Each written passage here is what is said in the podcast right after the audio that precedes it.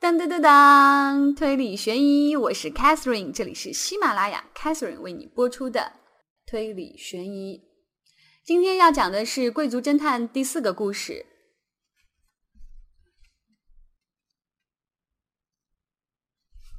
今天要讲的是《贵族侦探》的第四个故事《加速圆舞曲》。这个故事的下什么玩意儿？我说的。今天要为大家播出的。今天要为大家播讲的是来自于《贵族侦探》的第四个故事《加速圆舞曲》下半部分。根据地图显示，这座别墅的后面有一部分地带呈倾斜状的。司机一面解释着，一面来到了别墅南面的小路上。要想绕到别墅的背后，北侧最为便捷，但是这儿是一片榉树林，行人无法从中间通过。通向后面的小路铺着一层薄薄的石子儿，只有部分车辙留在地面上。或许主人经常将车停放在后面。美观想起以前乘车前来时，恶神先生总是先将美观一行放在门口，然后自己再从房间里面来开门迎接。不久，他们沿南侧小路来到了温室前，由此再往前走，可以到达别墅的背后。车辙也随着小路一起向前延伸。或许是因为后来增设的温室，温室与别墅之间狭窄的小路上只能通过一辆汽车。小路西侧是紧靠着温室的玻璃墙，东侧是一个小庭院。从书房可以看到院子里摆放着的兰花。与客厅相比，书房略小，缩进部分恰恰构成了庭院。温室里培育着兰花。养花是个非常好的爱好，它可以让人感受到爱情。真想带回去几朵啊！庭院四周围绕着齐腰高的栅栏，栅栏中间有一道开口，由此可以出入院内。从出入口到院内是用青砖铺成的一条通道，沿小路继续前行，就可以到达厨房后门。对面的温室也只延伸到这儿。左边更深处有一间储藏室，看上去有些破败，估计是以前搭建的。储藏室前面的空地上。停着一辆左侧驾驶的进口轿车，车身一半在小路上，看标志似乎是沃尔沃，具体型号、美观也弄不清楚。那是爱，那是恶神的爱车。去年美观就是乘它来到这个别墅的。石子儿路一直铺到厨房后门，向前便是裸露的土地，再往前是一道陡坡，上面稀稀拉拉的伫立着几棵榉树。佐藤站在坡，佐藤站在陡坡上向下张望。或许石头是从这儿被推下去的，附近可以看到草木被重物碾压的痕迹。果然不错。这里离事故现场还有一段距离，但是方向大致吻合。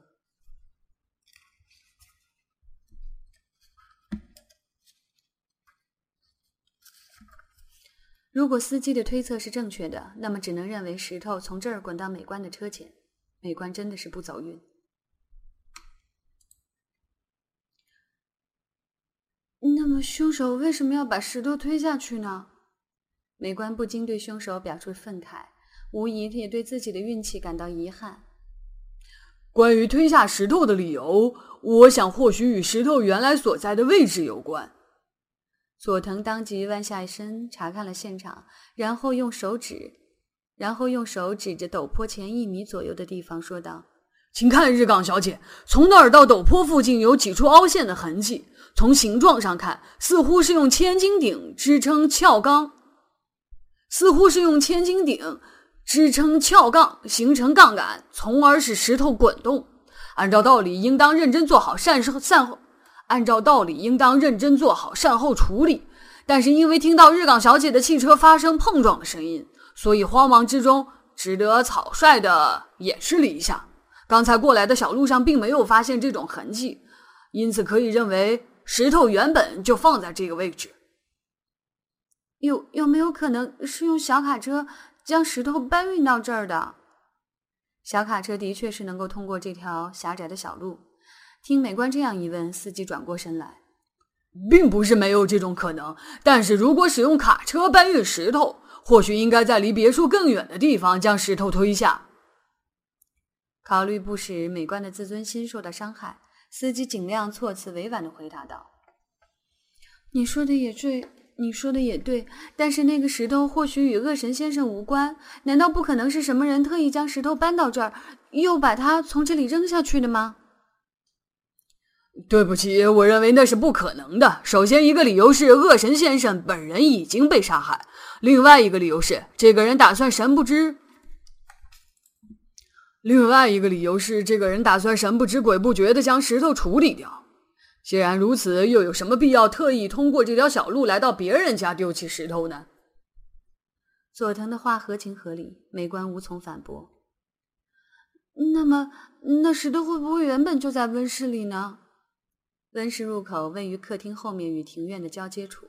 美观想要知道的是，为什么石头会被推下，而石头本来在什么地方却无关紧要。然而几个回合之后，美观自我感觉良好，似乎自己也成了侦探。于是问题也就接踵而来。尽管看不出任何的痕迹，但是由于地面上铺着石子儿，使得这儿比裸露的地表更加容易处理。为了慎重起见，让我来确认一番。佐藤似乎有所觉悟，沿着小路走到了温室门前。温室的门位于小路的最北端。遗憾的是，房门上着锁。然而，透过玻璃窗可以看到，里面由南向北有一条狭窄的通道。通道两侧摆满了兰花，根本没有放置石头的地方。那么，石头会不会原本放在庭院里呢？然而，庭院里除了通道之外，也到处都挤满了兰花盆。喂，那里有一扇门！美观手指着通道的尽头，尽头处一扇木质房门镶嵌在别墅的背后，一直未能引起人们的注意。从位置上来看，似乎相当于书房的西墙。可是美观并不记得书房里有这样一扇门。从窗户的位置看，这里相当于书架的背后。或许是因为被堵死了，所以一直未被使用过。通向后院的话，只要一个出口便足够了。那么有没有人？可能是有人曾经打开那扇房门，将石头从房间里搬出来的。如果是那样的话，铺在院子里的青砖就会被压碎了。看来石头就放在最初的位置。那么凶手为什么要推下石头呢？对不起，关于这个问题，目前尚且没有结论。无奈，美官将视线转向了一旁无聊的踱来踱去的侦探。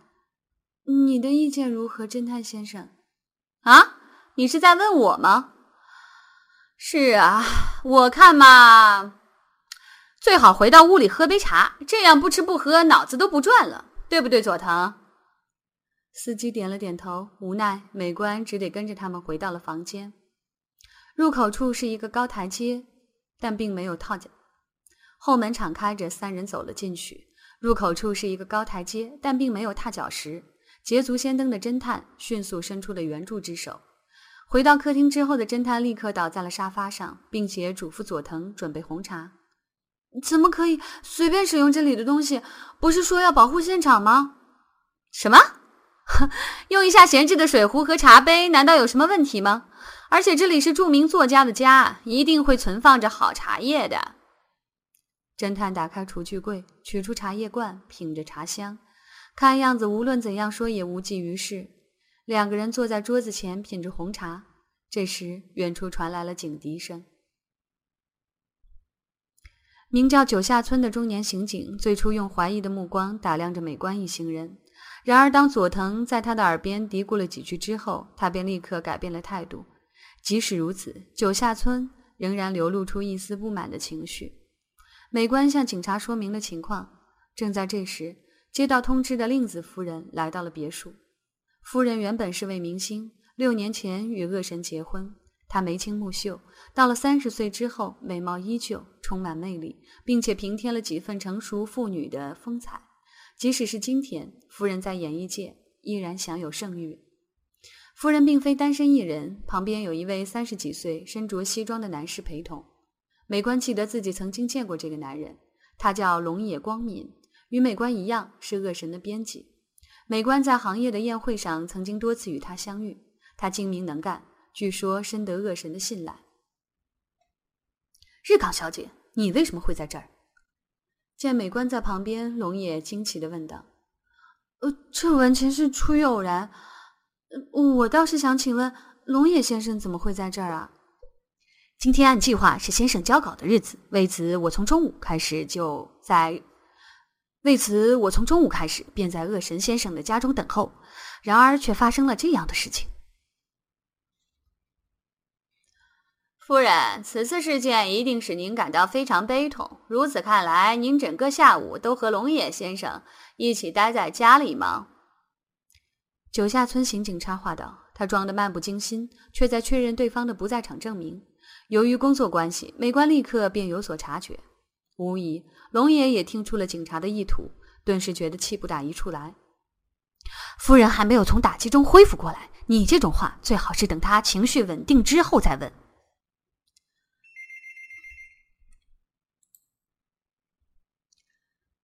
没有关系，令子用一块纯白的手帕捂住嘴，声音微弱的回答道：“是的，中午十二点过后，龙岩先生来到了我家。龙岩先生来到了我家。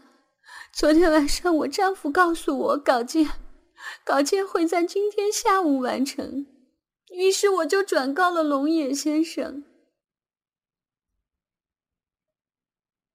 先生在交稿之前一直把自己关在别墅里，写作之后还经常要到清水去吃寿司。为了能够立即带先生前往，所以我就早来了一会儿。清水有一家恶神喜欢的寿司店，尽管不是在脱稿之后，但美观也曾多次招待恶神去那家寿司店。原来是这样，您的丈夫遇到这种事情，对此您能够提供一些线索吗？我丈夫整天把自己关在屋子里面写作，很少与外界有来往，而且也从来没有听过他说自己遇到了什么麻烦呀。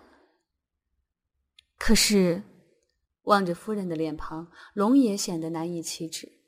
或许恶神先生有了外遇？啊，真的吗？令子回过头大声问道。美官也表示惊讶。恶神是个有名的模范丈夫，龙野一时感到很为难，缩了缩肩膀，说道：“呃，不，我也不敢肯定。只是先生曾经请求我说，如果有人问起来，就说我们每个月都在东京谈工作，所以我感觉有些可疑。”龙野先生，我对你一直很信任，可你竟然瞒着我和我的丈夫做出这种事儿。不知是因为悲伤还是因为气愤，夫人的表情显得越发复杂。对不起，夫人，先生曾经再三请求我不要说出来。那么对方是什么人？不，实际上我并不能确定先生是不是真的有了外遇，这完全是我自己的想象。而且对于先生请求我这样做的理由，我当时并没有过多的问。如果冒冒失失的过问而遭到恶神的厌恶，结果只能是鸡飞蛋打。这点美官非常理解。如果美官接到相同的请求，虽然作为女人会对夫人表示出极大的同情，但也一定会保持沉默。如此看来，就是说那个女人或许存在着动机。当然，龙野先生有没有问她经常去什么地方呢？嗯，这个嘛，就像刚才说过的那样，我并不知道。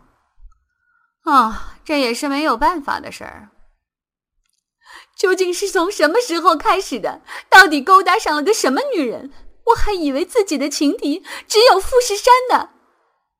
正在这时，佐藤突然出现在众人面前，并且开口问道：“夫人，我想确认一个问题，你是不是感觉到书房里面发生了什么变化？”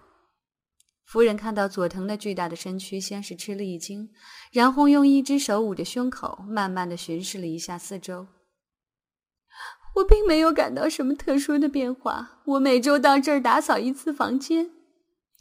呃，是这样。那么，被当做凶器的奖杯是否一直放在这个书房里呢？是的，一直放在写字台上。那是我丈夫作为作家第一次得到的奖杯，非常有纪念意义。跟其他的东西不一样，他一直把这个奖杯保存在身边。站在旁边看着这一情形的九下村心里很不舒服，却又没有打算上前制止。这位贵族侦探似乎在警察那儿很有面子，尽管如此，侦探本人似乎觉得还不到自己大显身手的时候，依旧端着茶杯在客厅里走来走去。龙野先生，你有什么想法？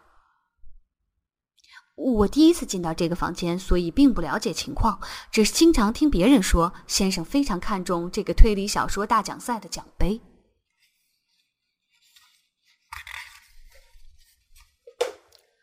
龙野站在夫人与佐藤和刑警们的中间，好像一面盾牌。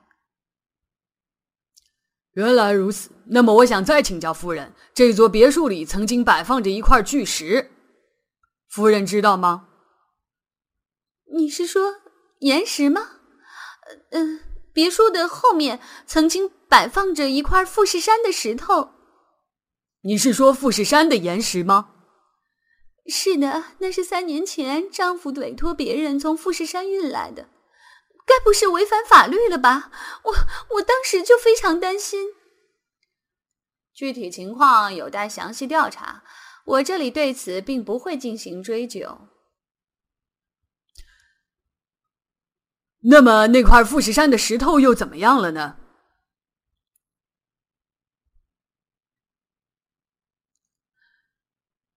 啊？那块石头撞到了日港小姐的车吗？我我实在对不起，我没有想到会是这样。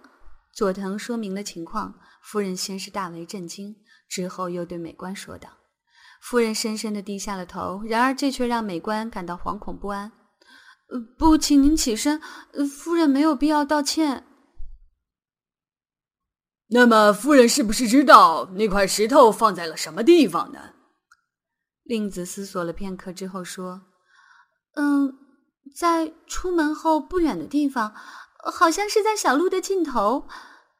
可是为什么要把那块石头推下去呢？放置地点与佐藤想象的完全一致。这一点我们会继续调查的。夫人，有关您丈夫外遇的事情，您真的一无所知吗？”为了夺回主动权，九下村向前一步追问道。佐藤则谦恭的退了下来。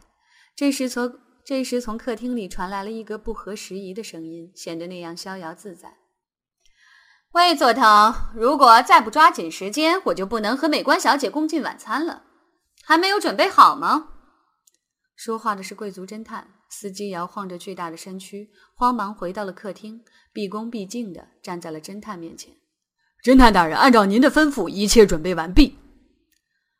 很好。说完，司机再次来到了美观一行人的面前。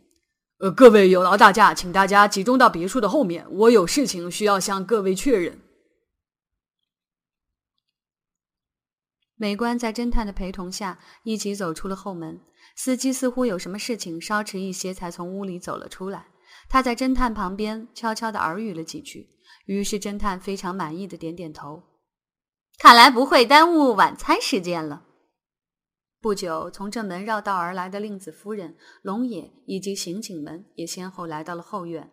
奇妙的神情、不满的神情、不可思议的神情，每个人神情各异。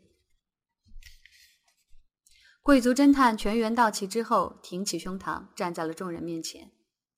下面正式开始，各位，这本来是一个非常简单的案件，以至于根本不需要我亲自，以至于根本不需要我亲自出面。只是因为这儿有一位叫美观的漂亮小姐，因此我才抽出宝贵的时间前来参与事件的调查。无疑，这是凶手唯一没有估计到的地方。下面的说明，我要委托这位佐藤。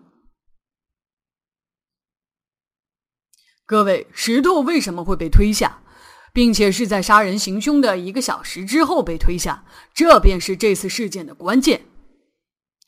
我也认为这件事情必须调查清楚，因为我的汽车遭到了损坏。我在考虑，如果石头最初确实放在那个地方，那么它是否对什么东西造成了妨碍？请问夫人，石头是不是曾经放在这个位置？嗯，我我觉得还要再靠里面一点儿。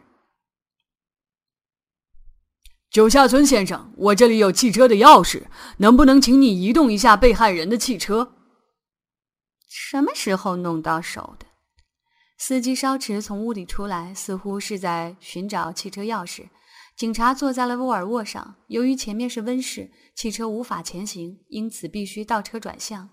然而倒退了一米，警察就在佐藤的警察就在佐藤的面前停下车，并打开了车窗。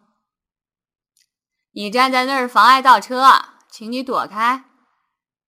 至此，警察似乎察觉到了什么。佐藤满意的点了点头：“是的，九下村先生，这里曾经放着一块石头，车不能停在那个位置。”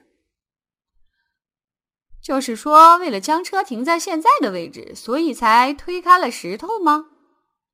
准确的说，凶手是要给人留下一个印象，就是车经常停在那个位置。我不明白其中的奥妙。这个嘛，只要想一想平常的停车位置，自然就会明白其中的奥妙了。日港小姐认为关键点在哪儿呢？啊？呃，是放在比现在更靠右边的位置吗？不愧是日港小姐，非常聪明。从地面上的车辙明显的可以看出，平日车停放在更右边。由于小路狭窄，车不开到这个地方便打不开车门。即使没有石头，也很难想象恶神先生会再次往前将车倒退驶入斜面附近。但是这次却出现了另一个问题，因为别墅的后门是向外敞开。车停在那儿，后门就无法打开。你不觉得奇怪吗？我觉得车应当停在更加靠外的地方。停在靠外的地方会挡住温室的房门，况且小路仅一车之遥，没有足够的空间打开车门。重要的是，我认为自从温室扩建之后，恶神先生便不曾使用别墅的后门，这样判断会显得更加自然。现实情况是，别墅后门并没有设置踏脚石，就是说，被害人经常要特意绕到前门吗？这就很奇怪了。去年我被邀请来到这儿的时候，主人将车……这就很奇怪了。去年我被邀请来的时候，主人把车停好之后，曾经从房间里面来到正门，把我们让进屋里。那个时候温室已经建成了，这样一来就应当还有一个出入口。反过来说，为了不让人们知道恶神先生平常在使用另一个出入口，为了让人们感觉恶神先生经常使用别墅的后门，凶手特意将车移动了位置。请稍等，你说的另一个出入口是不是指书房的后门？可是那个门不是被书架堵死了吗？这正是凶手想要隐藏的地方。有劳各位，烦请大家再一次回到书房里来。如果要使用书房的房门，那么书架现在放在的位置上是不可以的。在众人的面前，司机继续解释道：“贵族侦探，贵族侦探却依旧坐在客厅沙发上，一个人捋着胡须。那么书架原本应该放在什么地方呢？看上去北面墙壁有出入口和……”北面墙壁有入口和壁橱，不可能再放书架，不可能挪动写字台，所以东面也不能放书架。这里能够看到富士山。当初被害人急于购置这座别墅的目的就在于此。此外，如果将床铺东移，沿墙壁将窗户堵上，放置书架，则书架下层藏书就无法取出了，这也不现实。而且这样一来，还会将欣赏兰花的窗户堵死。结果只有将床铺旋转九十度，沿南侧墙壁放置书架最为理想。你的意思是说，这就是他本来的位置吗？的确，书架放在这儿似乎很合理。可是凶手到底为了什么原因不惜将门堵死，而且要将书架移动到这个位置呢？关于这一点，只要看一看床铺和枕头的位置，立刻就会明白了。如果床铺沿着西墙横着摆放，则会显得很不自然。美观在脑子里描，美观在脑子里模拟着司机叙述的样子。于是他立刻察觉到一个问题：床铺在被移动之前和之后，靠着墙壁一边的方向发生了变化。太奇怪了！难道凶手会在窗边殴打被害人吗？不愧是日港小姐，难怪能够引起侦探大人的注意。是的，从被害人倒下的位置、头部的伤痕以及枕头的位置，可以明显的看出，被害人是在床铺的右侧遭到殴打。简直是荒唐！难道你在说凶手是隔着窗户殴打被害人的吗？不对，下面我将推导出的结论是，犯罪现场并非这个书房，也就是说，被害人是在另一间卧室里，也就是在本宅里被杀害的。作为凶器的奖杯也并不存放在这儿，而是摆放在本宅。这样的结论并不难以理解。凶手在杀害了被害人之后，将尸体连同枕头和奖杯一起搬运到富士建庄。然而，本宅和别墅的床沿方向恰好相反，因此不得不将床铺旋转九十度，并将碍事的书架挪开。结果，书架堵住了房门，而作为出入口，现在只得使用别墅的后门。为了移动挡在别墅后门外的汽车，不得不将富士山的岩石推开，将汽车向前开，再调回头来停在左侧。预计完成所有这些工作，至少需要一个多小时的时间。九下村观察着床铺和书架，似乎在脑子里整理着得到的信息。不久，他问道：“就是说，作案时间内在本宅里的人就是凶手吗？”这样一来，谎称书房里没有变化的夫人便非常可疑了。估计被害人是开自己的车回到本宅，而将尸体搬运到别墅后再次回到本宅，还需要另外一部汽车。也就是说，一共需要两部汽车。当然，司机也需要两个人。此外，考虑到移动家具、搬运石头等重体力劳动，无疑一个人是无法完成的。你是说有共犯吗？村下九下村的视线这次转向了龙野，龙野极力压制住怒火，死死地盯住佐藤。下面只是我的想象，考虑到犯罪现场是在卧室，或许两个人正在发生关系，因为被恶神发现，结果不得不将其杀害。龙野先生所说的被害人的外遇，其实就是他自己正在做的事情。在那一瞬间，他本能地编造出谎言，结果却是欲盖弥彰。或许约定的交稿日期是明天，借着交稿，借着交稿日期前一天，被害人通常要住在别墅之便，龙野先生总是提前一天到达，以享受男欢女爱的刺激。对此，或许恶神先生已经有所察觉，于是突然回来查看，结果捉个正着。你不要胡言乱语，你有什么证据吗？与惊慌失色的令子不同，龙野像猛龙野像猛兽一样扑将过来。然而体格强壮的司机却岿然不动。龙野先生说过自己不曾进入过书房，我知道你一定仔细处理过了，但或许仍然有微量的皮肤碎屑以及体毛等东西遗留在枕头上。这个枕头也许原本是放在本宅卧室里的。此外，尽管血液没有飞溅。但或许仍然有微量的血痕渗透到了本宅的床垫上。